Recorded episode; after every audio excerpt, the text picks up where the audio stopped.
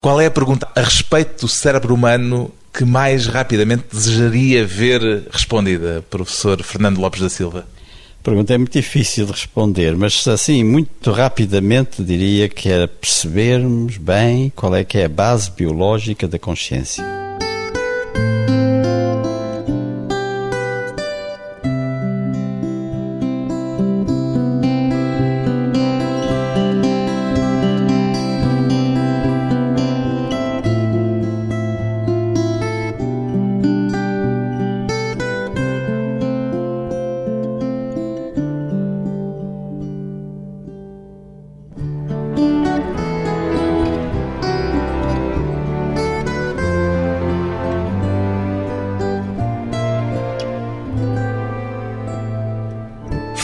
Da Silva, 75 anos, neurocientista, diria que é mais aquilo que sabemos ou aquilo que ainda desconhecemos acerca do cérebro, professor Fernando Lopes da Silva? Isso não tenho dúvida nenhuma dizer que ainda temos muito mais a descobrir do que aquilo que já conhecemos. O que não quer dizer que não conhecemos bastante, quer dizer, sobretudo nas últimas décadas, nos últimos 20 anos, não é? Tem-se avançado imenso na nossa compreensão do cérebro. Não se pode é saber o tamanho do desconhecido, porque por definição o desconhecido não é mensurável. Exatamente, quer dizer, mas sabemos que há muitas perguntas que nós nos pomos e que não temos ainda uma resposta. Há quem fale de uma revolução em curso nas ciências neurológicas. Partilha este ponto de vista? Partilho esse ponto de vista, sim, quer dizer, há uma série de número de técnicas que se desenvolveram nos últimos anos que têm vindo a revolucionar a forma de estudar o cérebro. Nomeadamente por recurso à informática, imagino? Recurso à informática e, sobretudo, à imagiologia com possibilidades de olharmos como é que o cérebro está a funcionar numa determinada altura, com as pessoas a funcionar normalmente no seu ambiente, o que até aí era muito difícil de fazer. É aquilo que certamente já todos vimos daquelas zonas do cérebro que se iluminam em determinadas circunstâncias ou perante certos estímulos. Exatamente, quer dizer, aparecem imagens que são muito atraentes, não é? Mais ou menos em geral, essas imagens são a cores e com cores berrantes, em que aparecem umas zonas encarnadas e umas zonas amarelas e umas zonas de outras cores, à vontade, de facto, do cientista. São quase quadros expressionistas. São, de facto, quadros, quer dizer, nesse aspecto, são muito atraentes, mas é preciso também ter cuidado. Quer dizer, que muitas dessas imagens só nos estão a mostrar aquilo que se chama o topo do iceberg, quer dizer, o pico do iceberg. O que está por baixo não se está a ver, não é? Quer dizer, há, e há também, também, aí há muito que está submerso? Há muito que está submerso. É exatamente essa parte que está submersa que ainda temos muita dificuldade em visualizar e em estudar de uma forma bastante mais aperfeiçoada. Mas também devo dizer uma coisa, quer dizer, não é tudo imagiologia, quer dizer, ao mesmo tempo houve uma série de desenvolvimentos muito importantes no nível da genética, o nível da bioquímica, não é? o nível dos processos da biofísica, dos processos que estão na base do funcionamento das células e da comunicação entre as células, que se foi desenvolvendo ao mesmo tempo. Quer dizer, não é só a imagiologia que nos vai dar a resposta. Não dizer, foram só máquinas novas. Não foi só máquinas novas, foram uma série de processos que vieram, inclusivamente também de juntar eh, as neurociências com outros ramos da ciência, como, por exemplo, a genética molecular, a biologia molecular, quer dizer, a fisiologia em geral deram um aporte muito importante ao avanço dos nossos conhecimentos. Houve também um aumento do investimento nesta área. Absolutamente, houve um aumento de investimento na área, desenvolvimento de técnicas que se tornaram mais acessíveis, inclusive até sob o ponto de vista financeiro, não é? Com o desenvolvimento de novos laboratórios. Houve uma abertura muito grande à interdisciplinaridade. Quer dizer, ajuntaram-se grupos em que entram engenheiros, em que entram físicos, entram químicos, entram médicos, entram psicólogos, com avanços muito importantes no sentido também de trazer os conhecimentos da psicologia para as neurociências, quer dizer, isso é um dos desenvolvimentos muito importantes. Aproximações teóricas novas também? Sim, quer dizer, há, de facto, hoje em dia, há, há muitos uh, modelos teóricos que têm sido desenvolvidos. Quer dizer, um modelo tem interesse se conseguir explicar certos fenómenos, com certeza, mas o mais importante não é tanto isso. O mais importante é se consegue, através do modelo, prever fenómenos que não foram ainda estudados, quer dizer, e ter novas pistas para ir à procura de soluções para problemas que não tinham sido inicialmente pensados como deve ser. Em que áreas das neurociências imagino que este é um campo com inúmeras ramificações? Há alguma em particular em que os avanços tenham sido mais significativos? Bom, na parte dos estudos da cognição, da relação entre processos cerebrais e cognição. Há muitos progressos muito significativos. Percebemos muito melhor hoje como é que uma percepção se torna real, percebemos melhor como é que as emoções funcionam modelar a atividade do cérebro. Isso fisiologicamente, quer dizer, não é uma questão da psicologia. Quer dizer, é, é a interação entre a psicologia e a fisiologia. Quer dizer, esta interação aqui é muito importante. Quer dizer, as neurociências é, por definição, digamos, uma área interdisciplinar. Não é, não é só uma coisa, não é só outra. Quer dizer, temos que juntar várias disciplinas ao mesmo Aliás, tempo. por isso é que é um plural. Neurociências, o que implica, evidentemente, que há vários ramos do saber aqui conjugados. Exato, exatamente. E que é a grande força das neurociências, e nesse aspecto, de facto, o S é muito importante. E nos campos que se desenvolveram também bastante, para além destes aspectos cognitivos, é no aspecto relacionado com a medicina. Nós compreendemos hoje muito melhor como é que certas doenças se desenvolvem no cérebro e, embora isso não tenha ainda sido traduzido em terapias revolucionárias, não é? O facto é que temos a ideia de que elas estão ali à volta da esquina. Quer dizer, já se construiu suficientemente o edifício para conseguirmos passar para o telhado e conseguir passar para a fase não é, da aplicação destes conhecimentos. A maior parte do trabalho que está a ser feito nesta área é no âmbito da investigação elementar, digamos assim, da ciência básica ou da ciência aplicada, já com um fito muito claro direcionado para, por exemplo, uma terapia concreta? Bom, a parte básica é dominante, sem dúvida, nas neurociências até agora. Mas Normalmente é mais fácil recolher fundos, financiamentos, investimentos e verbas para as ciências aplicadas. Sim, isso também é verdade e já há muitos aspectos aplicados que são importantes.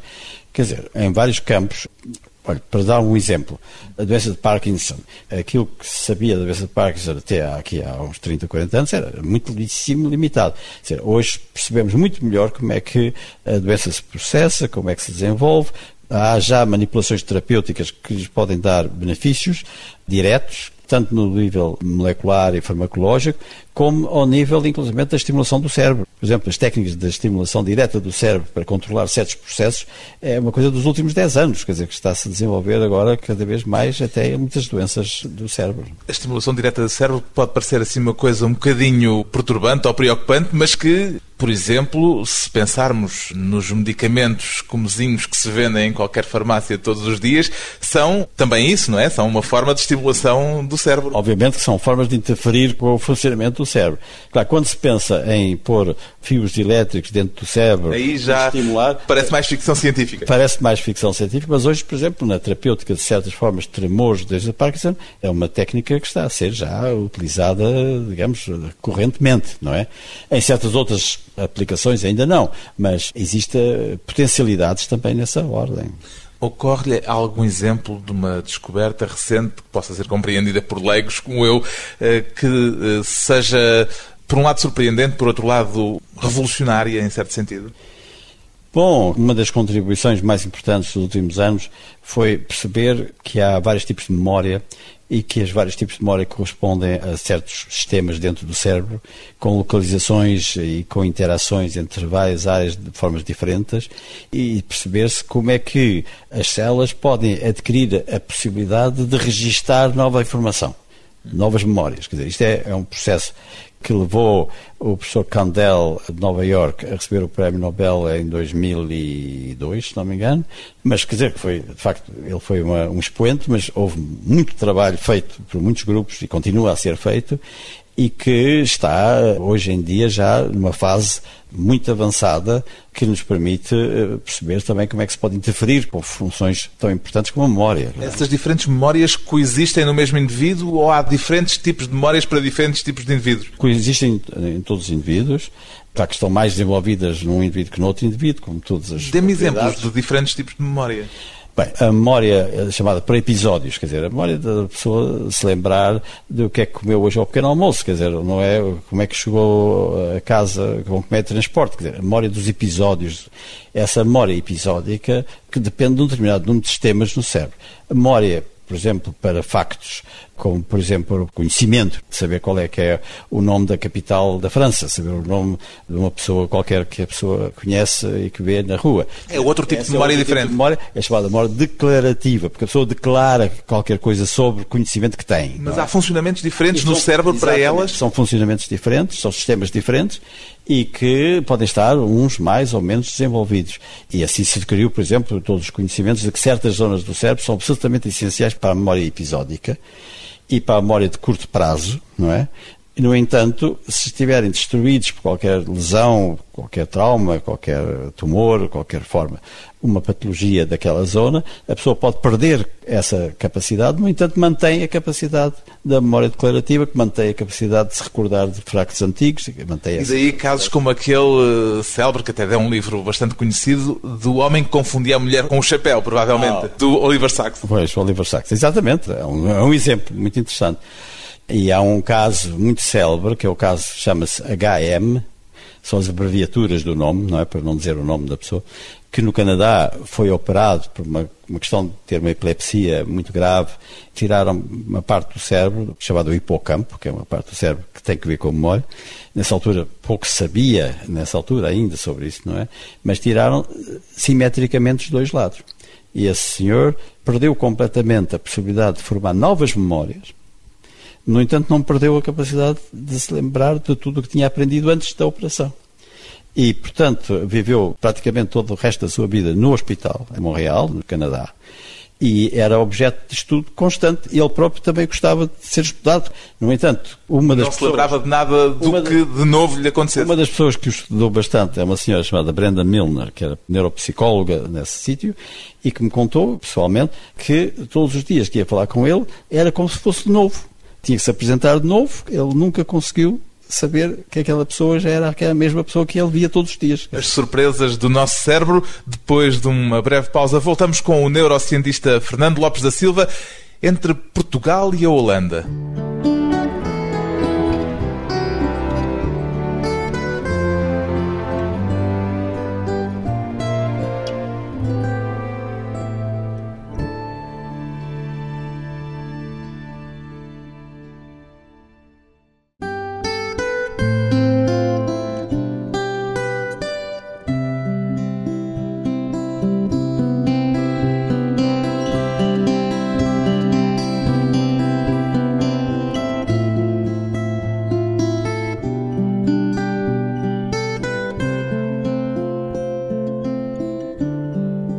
De regresso à conversa com um dos cientistas portugueses mais reconhecidos a nível internacional, o neurocientista Fernando Lopes da Silva.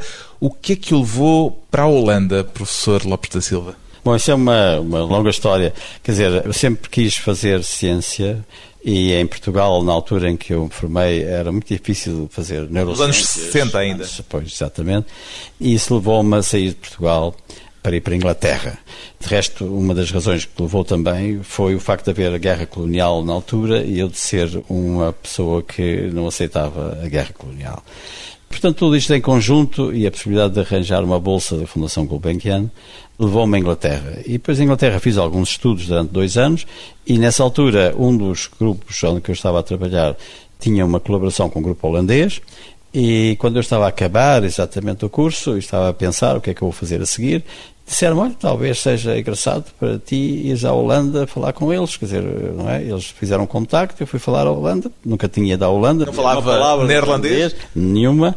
E achámos, tanto eu como eles, quer dizer, achámos que sim. Estabeleceu-se logo lá? Não, foi para a Inglaterra, depois, três meses mais tarde, foi para a Holanda, por um ano. Por um ano até hoje? Pois, até hoje. Sim. O seu trabalho teria sido outro se tivesse ficado em Portugal? Com certeza que tinha sido muito diferente. Seria neurocientista em Portugal? Essa é uma boa pergunta que não sei responder exatamente, porque é uma situação hipotética. No entanto, eu tenho a impressão que sim, porque o meu interesse pelas neurociências já existia na altura. Mas a questão é, havia em Portugal condições para ser neurocientista nos anos 60? Teria sido mais ligado à parte clínica, com certeza, quer dizer, porque a parte clínica estava mais desenvolvida. Eu nessa altura tinha muito interesse pela psiquiatria, pela neurologia. De resto, quer dizer, ainda fiz alguma parte clínica neste país, ainda durante uns dois anos, e provavelmente teria seguido por essa via, mas sem dúvida que não teria conseguido fazer aquilo que fiz. Dizer... O que é que encontrou de substancialmente diferente na Holanda, ao nível, por exemplo, dos métodos de trabalho e da organização? Bom, isso é uma boa pergunta, quer dizer, a diferença é tão grande, tão grande que é difícil dizer exatamente o, o quê, quer dizer. Quase seria você, mais fácil não, dizer o que é que há de comum. Você usou uma palavra que é chave, tem que é a organização. A coisa mais importante, diferença entre, por exemplo, a Holanda, a Inglaterra, quer dizer, a Alemanha, etc., esses países e Portugal é que são países muito bem organizados. Enquanto que em Portugal não se pode dizer o mesmo. Dizer, isso faz toda a diferença, quer dizer, que as pessoas são muito mais eficazes na forma de trabalhar, têm, ao mesmo tempo, mais meios, também é preciso dizer, quer dizer, mais meios financeiros para poderem realizar muitos trabalhos que fazem, e têm também nas escolas, no ensino, um muito maior interesse, muito maior insistência em estimular os aspectos criativos, imaginativos. Quer dizer, as pessoas estão mais determinadas a pensarem por elas próprias do que em decorarem aquilo que vem nos livros. Mas é, nós em Portugal temos aquela percepção, pelos vistos errada, de que em situações diferentes conseguimos sair-nos melhor por aquela situação do, como nós dizemos em português, do desenrascanço. Exatamente, é isso que eu ia também dizer. Mas o desenrascanço, no fundo, é a saída fácil da situação em que faltou a organização. É claro que o português tem essa capacidade de improvisar, digamos que é talvez uma palavra mais simpática do que desenrascar, mas em desenrascar está muito certo, de facto tem essa capacidade que muitas vezes não se encontra nestes outros pessoas desses outros países que têm muito mais a tendência para funcionar de acordo com esquemas já pré-determinados, não é? E que pode tirar, talvez, na aparência, uma certa flexibilidade e originalidade. Vendo bem as coisas não é assim. Parece que é assim, mas não é assim. Uhum. O facto das pessoas serem muito mais preocupadas com as horas, se houver qualquer combinação, manter exatamente a hora, etc. Eu lembro, quer dizer, quando estávamos em Inglaterra, tínhamos um miúdo que tinha 3 anos, ia para a escola, depois fez anos, e houve uma festa lá em casa e perguntaram os pais qual era. É à tarde. Sempre também, mas de que horas a que horas? Bom, lá dissemos, não seja o que era, se era das duas às cinco, ou não sei o quê. Pois, o caso é que eu lembro que a minha mulher veio toda assustada, porque às cinco horas em ponto. Houve uma debandada geral. pais e mães, quer dizer, à porta, todos eles à espera que a criança já tivesse o cheiro, o, como é, o, o coscol, chapéu. o chapéu, a gabardina, não sei mais o quê. E não tinham, estavam a brincar, todos à vontade, e aquilo foi, consideraram aquilo como uma expressão de qualquer país muito subdesenvolvido em que vêm estas pessoas aqui não é, estragar-nos a nossa forma de viver. Passou por algum período de choque cultural, nomeadamente na Holanda? Não, choque cultural talvez não, porque sempre fui muito internacionalista e, portanto, não me admirei muito. É claro que há, nós temos que nos habituar a coisas que são muito diferentes da forma como nós fazemos em Portugal. E nesse aspecto, com certeza que houve um certo choque, não é? Mas o, o caso é que, sobretudo na Holanda, as pessoas são, e nessa altura, mais talvez até que hoje, são muito acessíveis e ajudam muito o estrangeiro. Dizer, e isso foi uma enorme vantagem e nesse aspecto talvez diferente da Inglaterra. Na Inglaterra, os ingleses achavam mais do que as pessoas deviam, deviam pensar e fazer como eles, e ponto, não é? Enquanto que na Holanda havia mais tolerância, mais compreensão, porque as pessoas podiam ser, ter uma... Diferentes. Uma, pois, ter uma base diferente e forma diferente de vida. Hoje já essas coisas já são um bocadinho diferentes. Sim, na Holanda tem havido muita turbulência à volta disso. Mas isso, quer dizer, é, é um problema de outra ordem. Quando concluiu o curso de Medicina, já sabia que era para o cérebro que queria orientar o seu estudo futuro? Sim, porque ainda no curso de Medicina tive várias ligações com aspectos ligados à neurologia e à psiquiatria, que sempre me atraíram mais do que todos os outros campos da medicina, portanto já existia esse interesse. Tem ideia de como é que ele se formou? Bom, não sei bem exatamente porque é que ele se formou. Por vezes uma leitura ou um estímulo de um professor. Muito interessado pelos aspectos da filosofia, e ao mesmo tempo a pensar, quer dizer, ok, eh, nós podemos pensar sobre todos estes aspectos, não é das funções comportamentais do ser humano, mas como é que eles, onde é que é a origem deles, onde é que eles vêm, como é que isto funciona, quer dizer, não é? Isso foi sempre a minha pergunta. Como é que houve uma vertente filosófica... É tal, qual, é tal, e qual como saber, quer dizer, quem gosta de rádios amadores, não é? E querem saber como é que funciona o aparelho. Quer dizer, nós também tínhamos a mesma ideia, mas então como é que funciona o cérebro, quer dizer, não é? Porquê que não regressou a Portugal depois do fim da ditadura? Já estava tão implantado na Holanda que lhe era impossível já voltar? Bom, sim. De certo modo, ainda fiz uma aproximação, ou fez-se uma aproximação com Portugal, porque depois de 25 de Abril fui contactado para se estaria interessado em voltar para Portugal, tanto em Lisboa como no Porto.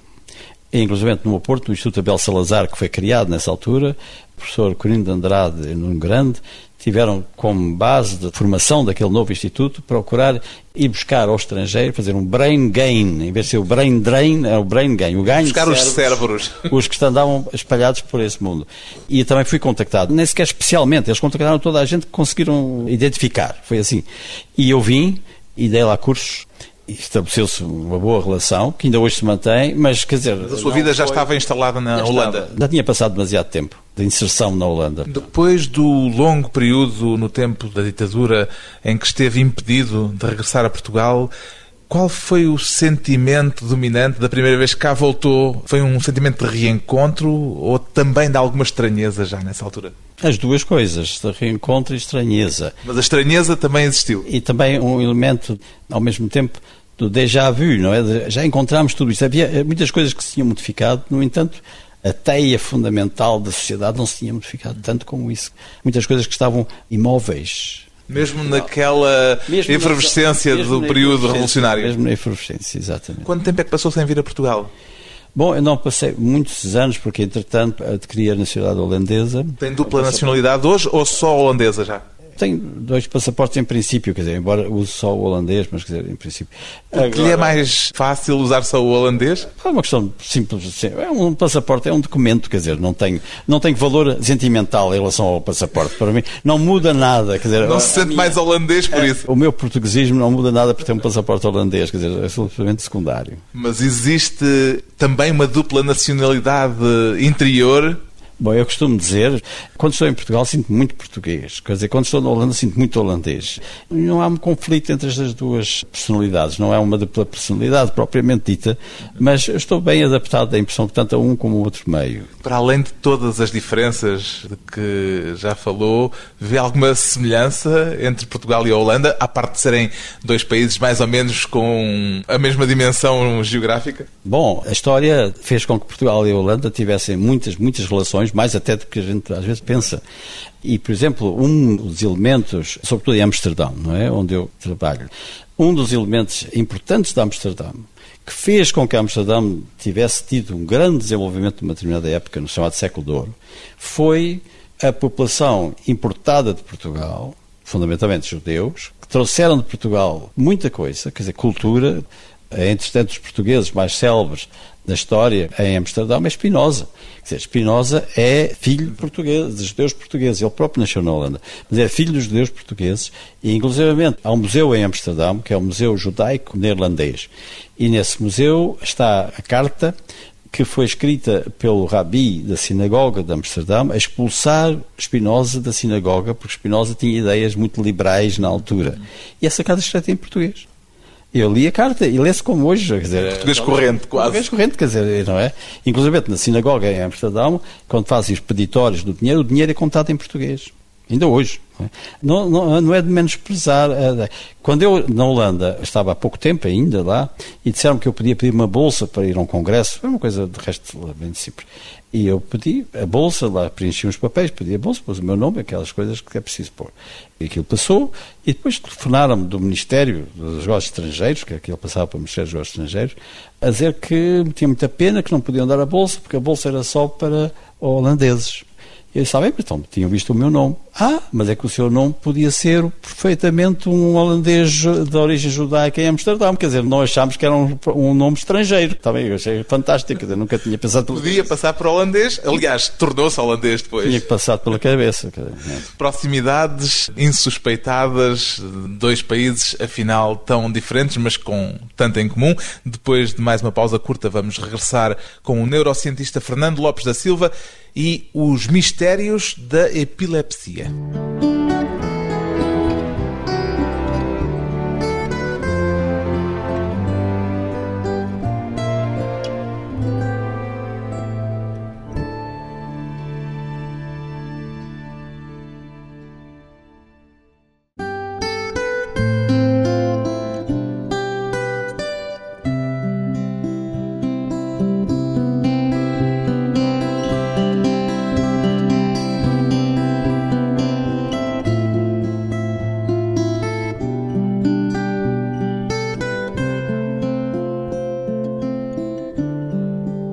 Convidado hoje para a conversa pessoal e transmissível o neurocientista Fernando Lopes da Silva.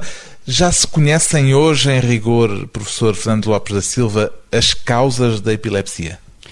Olha, diz muito bem, causas, porque o plural é importante. E já agora acrescentava que não são as causas da epilepsia, mas as causas das epilepsias. Porque também são Porque vários, vários tipos. tipos. E há vários tipos que são muito diferentes. Uhum. Aquilo que se pode dizer em geral, quer dizer, a epilepsia é uma forma de reagir do cérebro a estímulos vários, patológicos, condições patológicas, e que se manifestam, em geral, por uma perda de conhecimento, uma perda da consciência geralmente limitada no tempo, e por manifestações motoras que podem ser mais ou menos complicadas, com convulsões várias, etc.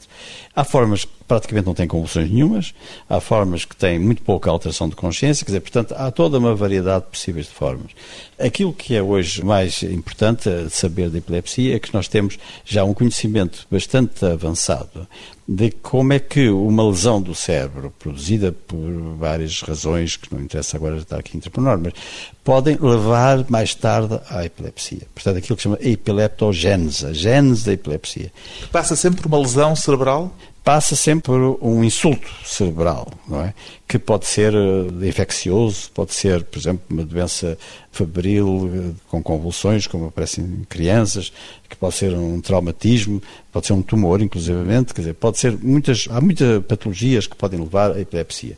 E há, além disso, formas em que é muito difícil saber qual é que é a causa exata. E muitas dessas podem ser alterações de foro genético e que são aquilo que se chama displasias. Quer dizer, displasia quer dizer que certas células que deviam estar num determinado sítio no cérebro não estão naquele sítio, estão noutro sítio, quer dizer, há uma modificação do circuito, não é? E que isso pode ser motivado por alterações do desenvolvimento do cérebro e que estão determinados por fatores genéticos.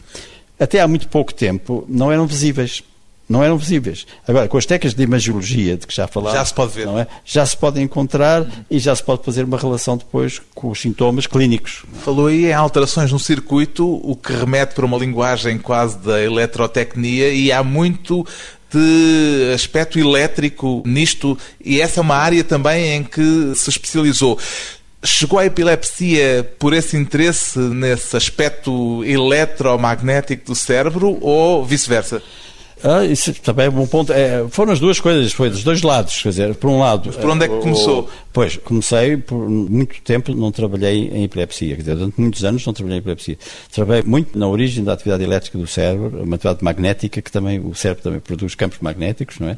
Trabalhei muito nisso e naturalmente, quer dizer, quase como uma evolução natural, começa a pensar, se quiser, está bem, isto funciona assim, no sentido normal, mas como é que funciona na patologia? E uma das patologias mais recorrentes é a epilepsia, quer dizer, portanto, entramos por esse lado.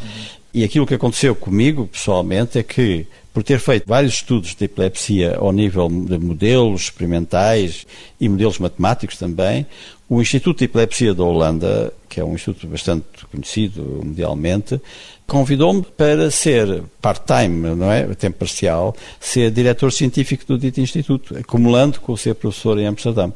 E isso foi, de facto, uma mudança importante, foi há uns 15 anos ou assim, que levou a que, por um lado, o nosso instituto da universidade tornasse mais interessado em investigar a epilepsia.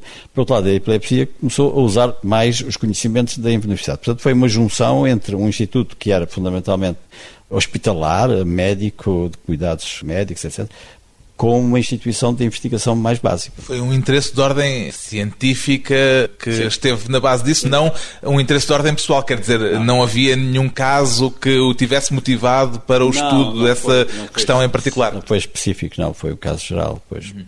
O que é que o seu trabalho nesta área trouxe de novo ao conhecimento acerca da doença e que seja assim explicável para leigos absolutos? Bom, tenho a impressão que há duas descobertas, digamos, que estão muito na literatura, e nós somos citados, etc., e que vale a pena talvez então referir. Bem, uma é o facto de que há formas de epilepsia, como já disse há pouco, que se caracterizam por uma perda de consciência sem praticamente haver convulsão nenhuma. Aparece muito em crianças de idade escolar, são as ausências, é? o petit mal, chamado assim antigamente os franceses. Bom, e essas formas são epilepsias que eram consideradas generalizadas no cérebro. E nunca ninguém percebeu exatamente como é que era possível que, ao mesmo tempo, todas as zonas do cérebro fossem afetadas por este fenómeno. E nós fizemos estudos em animais que geneticamente têm esta forma também semelhante à humana, uma forma de epilepsia semelhante à humana. Ah, quer dizer que não é uma característica específica não, dos não, humanos a epilepsia? Não, não, a epilepsia aparece no reino animal. Inclusive na clínica veterinária em Utrecht, na Holanda, existe uma tarde que é policlínica de epilepsia em gatos e cães, ok? Bom, mas para voltar ainda ao nosso caso, nós tivemos, portanto, a oportunidade de estudar um modelo experimental em ratos, que tinham geneticamente esta forma de epilepsia, e depois, usando técnicas de eletrofisiologia e computacionais, descobrimos onde é que a epilepsia começava. Quer dizer, essa história de ser generalizada não era generalizada, começava numa determinada rede de neurónios. E depois o que era é que se propagava muito rapidamente, em ordem de dezenas de milissegundos, quer dizer, portanto, ordem mais curta que um segundo, e que aparentemente parecia que era generalizado. Ora, isto fez com que fosse possível ir procurar essa zona ir caracterizar essa zona e perceber o que é que estava errado, digamos, nesses neurónios, porque até aí não era, tinha sido porque ninguém conhecia onde é era a zona. Isto foi verificado depois noutras espécies animais. E entrou na literatura científica. Ah, sim, quer dizer, entrou na literatura científica e, além de mais, foi depois estudado no homem se existia exatamente o mesmo mecanismo, de facto é assim. Quer dizer, foi generalizado ao homem e é uma forma que hoje está a ser discutida. Até agora, há muito pouco tempo, se falou numa conferência se o termo generalizado se devia manter ou não. Quer dizer, embora esteja tão arraigado nos livros que é difícil de deixar o termo, mas é preciso dizer generalizado aparentemente porque existe de facto um foco e nós descobrimos onde é que estava o foco e descobrimos o que é que se passava nesse foco. A outra coisa é que são trabalhos que ainda não estão tão avançados como este, mas que estamos a trabalhar bastante e que é uma pergunta que se tem posto se é possível prever um ataque epilético. E se é possível, prevendo que um ataque epilético vai acontecer, se é possível evitar o ataque epilético, quer dizer, fazer abortar um ataque epilético. E nós temos uma técnica desenvolvida neste momento, já há uns três anos, que está a ser já utilizada, já foi utilizada em doentes mesmo, não é? Que permite, em certas formas de epilepsia, mais uma vez, há epilepsias e epilepsias, em certas formas de epilepsia, prever com uma determinada probabilidade se ou não vai haver um ataque epilético dentro de um certo tempo. No fundo, estão a trabalhar na hipótese de cura da epilepsia, ou de cura, ou pelo menos controle, de um medicamento controle. Controle, controle é melhor que a cura. Claro. Não é? Bom, agora, neste aspecto, aquilo que é importante é que isto se aplica apenas a certas formas de epilepsia, não a todas temos que usar técnicas que são muito avançadas e que, portanto, não estão ainda bem afinadas, quer dizer, há muita coisa ainda a desenvolver, mas que a previsão é do género da previsão, como se faz a previsão meteorológica. Diz-se que há uma probabilidade de chover de 80% dentro de 5 horas, quer dizer, nós também podemos dizer agora, há uma probabilidade de haver um ataque epilético dentro de 2 horas com uma certeza de 80%. Neste momento não há ainda nenhuma forma de proceder a um controle controle da epilepsia. Está-se a trabalhar nisso, quer dizer... Mas ainda é, não há neste momento é, eficazmente bom, e generalizado. Ao nível, ao nível clínico não há, mas há ao nível experimental. Quer dizer, é possível, com contraestimulação elétrica, certos ataques epiléticos serem abordados. Mas isso ainda está, como eu digo, está na fase de infância. A componente de mistério que envolve o cérebro humano suscita-lhe reflexões de ordem filosófica ou religiosa, ou, pelo contrário, a reflexão científica, a investigação, absorve-o por completo, de tal forma que não lhe deixa margem para especulações fora do campo experimental e científico? Eu não sou uma pessoa muito dada a grandes especulações. Eu sou um bocado terra a terra. Quer dizer, eu gosto de saber as coisas tais como são. E acho que. É, não elabora depois a partir daí. É interessante ouvir o que alguns elaboram sobre essas coisas, mas muitas vezes não é propriamente a minha tarefa principal. No entanto. Também às vezes houve se calhar elaborar a partir de pressupostos que não estão corretos. Exato, é muitas vezes também.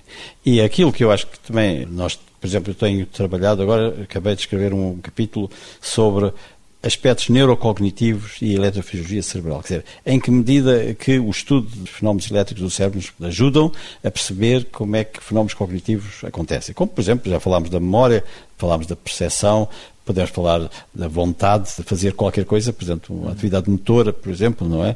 Podemos falar, por exemplo, daquilo que está a passar hoje com muito interesse, que o nosso laboratório está a trabalhar, não tanto eu, mas alguns colaboradores, que é a influência do sono na memória, que é uma área que está em grande desenvolvimento, demonstração de que, de facto, o sono pode ter efeitos positivos na aprendizagem e, portanto, na manutenção e na aquisição das memórias, são assuntos apaixonantes e que nos levam a pensar, não é, de como é que tudo isto depois pode ter eh, consequências para o comportamento humano e para perceber melhor como é que um homem funciona. É? Aquela ideia de senso comum de que os seres humanos utilizam apenas uma pequeníssima fração dos recursos e das capacidades que o cérebro lhes põe à disposição é uma ideia correta? Não. Não é, não é nada correta. É uma daquelas ideias que chama a atenção, não sei porquê, mas há pessoas que acham interessante quer dizer, pensar dessa forma, mas não é correta. Quer dizer, o nosso cérebro funciona constantemente, quer dizer, inclusive quando está em repouso está a funcionar. Nós não podemos parar o nosso cérebro, a não ser nas situações de inconsciência, mas, dizer, mas mesmo nessas situações a parte do cérebro continua a funcionar. E nós utilizamos o cérebro de uma forma muito, muito eficaz.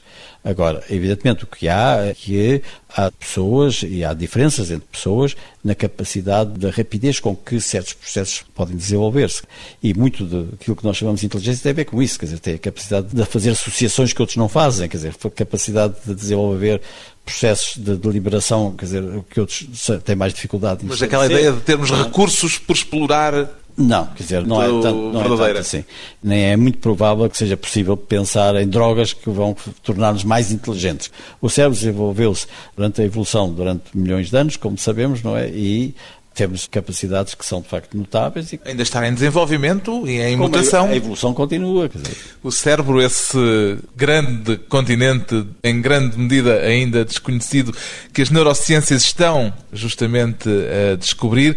Um dos cientistas que há décadas contribui para esse desbravamento é o neurocientista português Fernando Lopes da Silva.